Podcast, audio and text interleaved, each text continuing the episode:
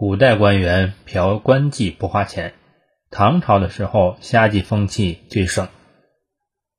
官妓的职责就是侍奉官员，官员需要应酬了，带上一个官妓陪酒；官员需要那个了，带上一个去开房，不用花钱，也不用送豪宅，也不用想与他到底有什么关系，完了就送回去，绝不会纠缠你不放。官妓隶属于官方专门设置的机构，唐朝先属太常。后属教坊，由乐营管辖。官妓不能与官员之外的人交往，没有肉体自由，也没有人身自由。官妓最初的主要来源是奴隶。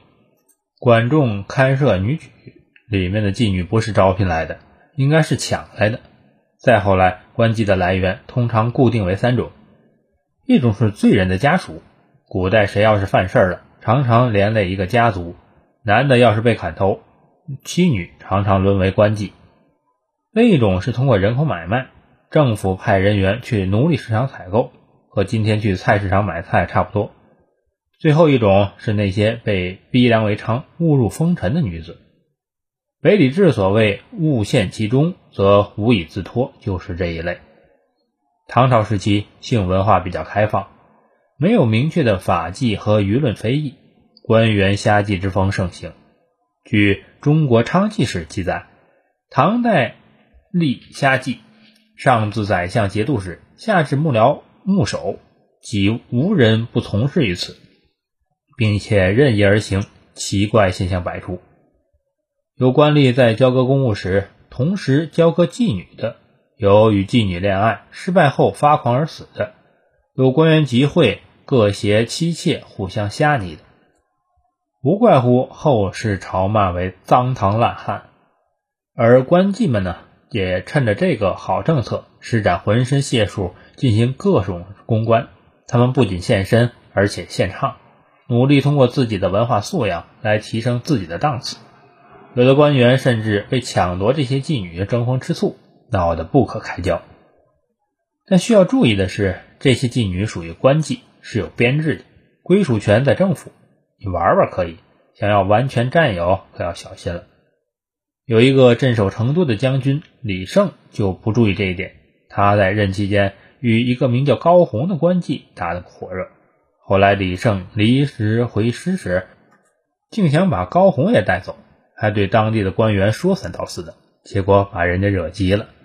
西川节度使张廷赏恼羞成怒，派军追上打个你死我活。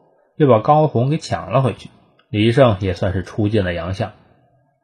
然而到了宋代，理学兴起，重男女之防，开始对官员瞎妓有了限制。帅、郡守等官虽然可以招官妓歌舞陪酒，但不可以留其侍寝。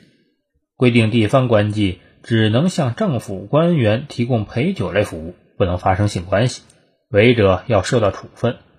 尽管有规定。不过执行起来还是有一定难度的，因为谁也不会每天趴在你家墙头上看你是否留宿官妓。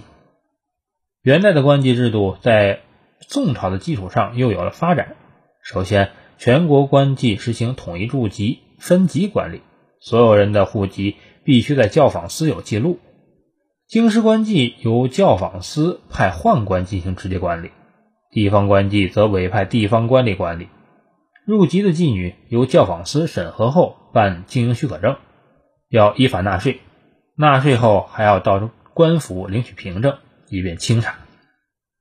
这种制度不但能够保证官妓人数相对稳定，增加财政收入，又限制地方官员任意准妓为良或逼良为娼。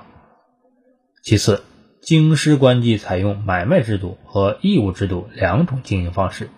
义务制度就是无条件到官府去应官身，应完之后，官府会给你安排工作内容，比如进宫表演文艺歌舞或参加大型的歌舞庆典活动。要是有外国使节来访，官妓还必须把这些老外伺候好，而且没有工资和小费。最后，地方官妓的规则和宋代一样，也是只能歌舞佐酒，不准现身。事实情况是，官妓被迫侍寝的情况比比皆是。在官妓中，才貌出众可不是什么好事，大家都想要你，你不能拒绝。因此，你每天的生活不是在床上，就是在去另一张床上的路上。到了明朝朱元璋的时候，妓院也曾官办过，如《国初事记》载，明太祖设富乐院于前道桥，以大火复以武定桥。这本是政府给官员建设的娱乐场所，但有些人上班不去衙门，直接去桑拿找女人什么的，时间久了，政令荒废。